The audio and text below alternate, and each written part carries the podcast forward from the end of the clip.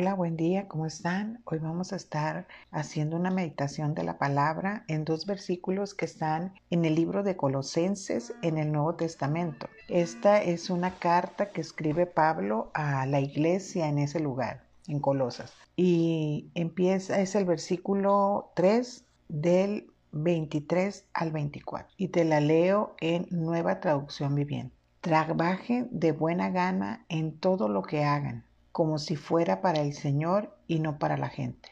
Recuerden que el Señor los recompensará con una herencia y que el amo a quien sirven es Cristo. Aquí la animación que Pablo le está haciendo a la iglesia de Colosas y que también nos hace Dios a nosotros es que todo lo que hagamos, eh, todo lo que trabajemos en nuestra vida, ¿verdad? Tanto de una manera laboral como amas de casa, como todo lo que nosotros, acciones y actitudes y aún pensamientos que nosotros tenemos hacia las personas con las cuales nosotros tratamos en el día a día o esas personas que llegan a nuestra vida para un instante, un momento eh, preciso, todo lo que nosotros hagamos, dice la palabra, que lo hagamos como si fuera para el Señor y no para las personas. Aunque estemos ayudando a las personas, nuestro corazón siempre debe ser que Dios siempre nos está viendo.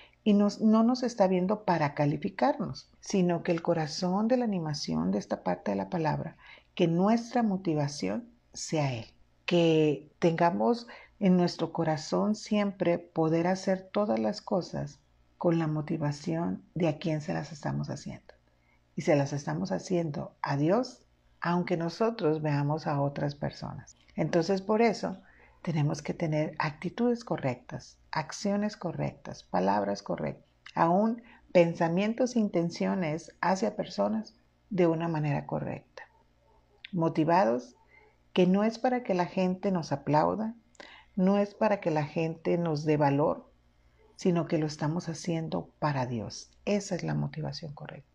Y además aquí en el versículo 24 dice, recuerden, ustedes y yo, cada vez que hagamos algo para alguien, sabiendo que es la motivación en nuestros corazones, que es para el Señor, vamos a recordar que Él nos recompensará con una herencia y que el amo a quien nosotros servimos es a Cristo, aunque nosotros veamos a otras personas. A veces eso se torna un poco difícil cuando a nivel laboral tenemos un jefe que no tiene él las actitudes correctas, las acciones correctas, las intenciones correctas. Pero eh, tomando este ejemplo de lo laboral, pero nosotros no podemos, no nos conviene ser recíprocos en la misma actitud, sino que en cambio en nuestro corazón haya la motivación de aunque la persona sea de tal y cual manera, nuestro trabajo lo hagamos para el Señor porque va a llegar un momento que nosotros vamos a recibir su herencia,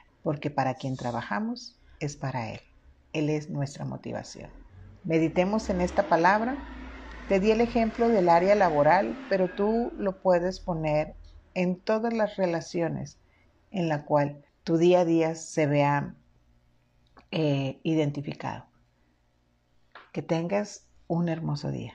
Muchísimas bendiciones.